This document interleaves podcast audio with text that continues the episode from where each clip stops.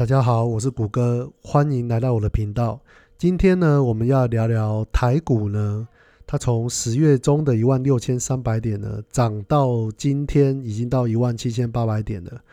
那这个涨幅呢，非常的惊人啊！因为这中间的过程呢，大概只花了一个月的时间。那有一些人在面对十月多那一波下杀，其实有点被吓到。那你如果在那时候开了杠杆的话呢？相信你的下场也是会非常的惨的。那像我有些朋友就在这一波，就是有一点提前出局了，那是有点可惜的。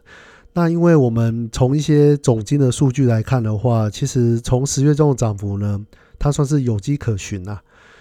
那这边呢，我大概来简单说明一下台股这波涨幅呢，大概有哪一些数据，大家可以看得出来。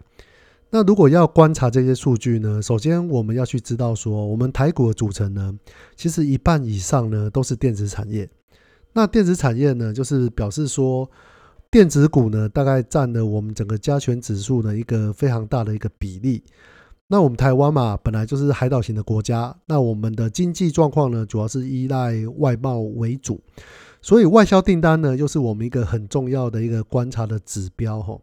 那外销订单呢，就会讨论到像我们外销订单的区域主要是哪一些地方？像外销的区域呢，我们以台湾来说的话，中国和美国呢是我们最主要的外销的国家。那中国呢，它又是占第一名，那美国是占第二。那当然，在一个数据呢，它还有一个部分是东协的部分，它这个部分呢是比美国还要多。但是东协这个部分，因为它是由好几个国家去组成的，所以如果真正来说的话，外销的区域主要的两个国家就是中国跟美国。所以中国跟美国的状况呢，它也同时会影响到我们台股的表现。那如果中国跟美国的状况，他们的经济不是很好，那相对来说，台股的状况也不是说非常非常好。那如果我们再回头来说，来关注外销订单的部分呢？你会发现到外销订单其实从四月份开始的时候呢，其实你会发现到外销订单的金额呢，其实它是一直在一直在衰衰退的。它是到四月开始一直到八月呢，其实它的金额跟年增率都是一直在降低的。那所以这个时候呢，其实我在台股的部分呢，有做一些部位的出清，那保留一些现金哦。那等未来有一个比较好的部位的时候，或者是我发现到有一些经济指标数据有一些反转的时候，其实就是进场的时候。然后这个时候呢，在九月份的外销订单呢，哇，居然高达六百二十九亿美元，在经历了四五六七八。这五个月的衰退之后呢，九月的订单的金额居然暴增，而且比起去年十二月呢，更创下了新高。它的年增率呢高达百分之二十五点七。那其中以项目来看的话，那资讯通信呢，它是占年增率呢是百分之三十九点一。那电子产品是百分之二十一点五。那我们刚刚有提到嘛？台股的组成呢，主要都是以电子股为主。那你看到我们在资通信跟电子产品这两个区块呢，其实你就会发现到说，哎，其实台股在我们这些电子股的外销订单，其实它的表现是非常的亮眼的。那所以九月初的这个数据哈，它给我们一个蛮大的一个强强心针，就是哎。台股其实，在 Q 四的时候，还是蛮有机会可以起来一波的。但是这个数据发布的时候呢，其实台股那个时候还在相对的低点，还在一万六千多点的时候呢，其实这个订单的数据呢，诶，就透露一些端倪出来了。所以，诶，或许这个低点呢，在这个时候算是一个进场的一个不错的点。好，那接下来呢，我们来关注内需的部分。那内需呢，我们主要关注的指标呢，主要是零售跟餐饮这两个数据。那从六月份开始呢，你会发现到这两个数据的营业额跟年增率呢，也是不断的向上提升。这表示呢，其实台湾的疫情呢，逐渐的趋缓。那随着我们疫苗的普及率呢，施打率越来越高，覆盖率越来越高。那很多餐厅呢，你会发现到已经慢慢的开始开放内用。那不管是餐厅或者是游乐园、博物馆等等的，其实，在管制方面呢，其实也相对来说就是比较没有像之前疫情严重的时候这么的严厉。那所以，其实当内又慢慢的开放的时候，其实餐饮业呢这个部分它就会慢慢的回回来了。那所以我们这个内需的市场呢，其实在台股这一波呢，它也得到了一个还不错的支撑。那我们看到我们外销的订单，诶，从九月份表现的非常的亮眼。那我们内需的状况，营业额跟年增率也是也是不断的提升。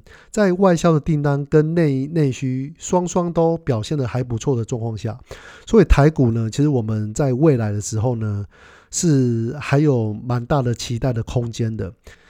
那另外，我们来看看美国联准会，因为这个是关系到资金面的部分。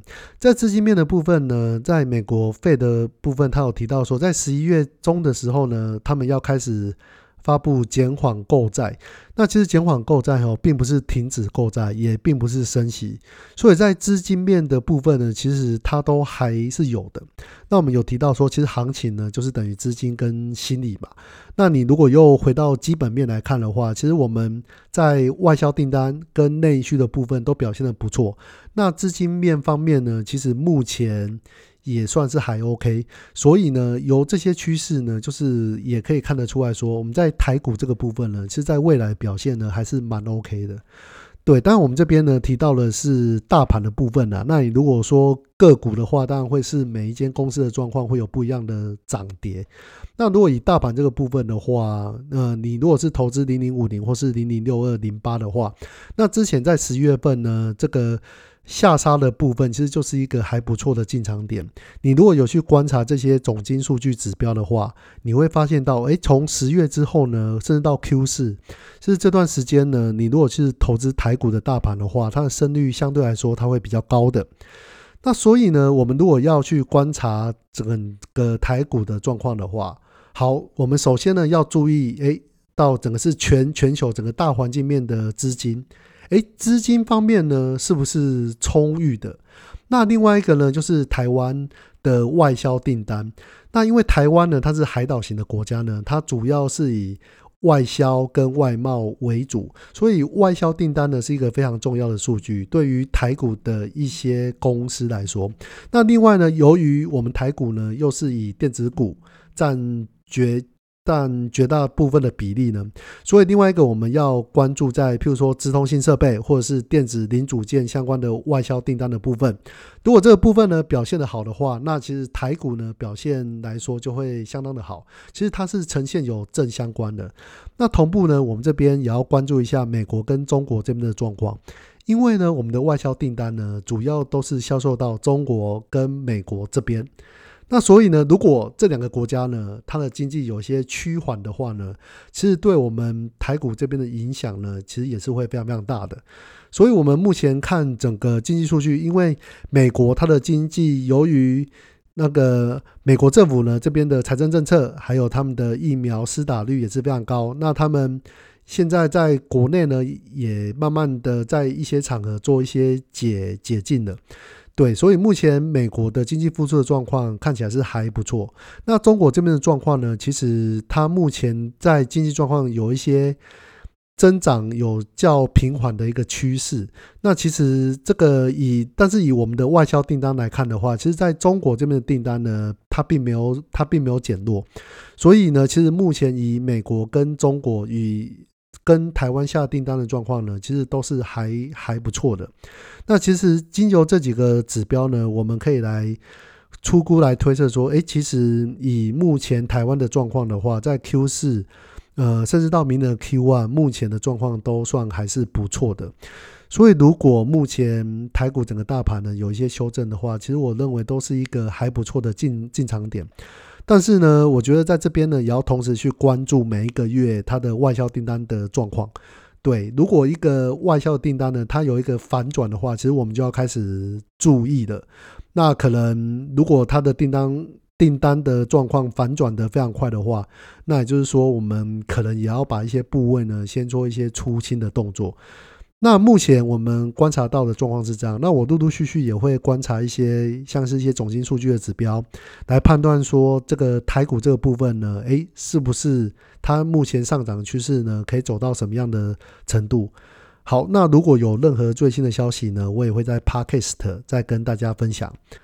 好，今天欢迎大家的收听，那我们下次见喽，拜拜。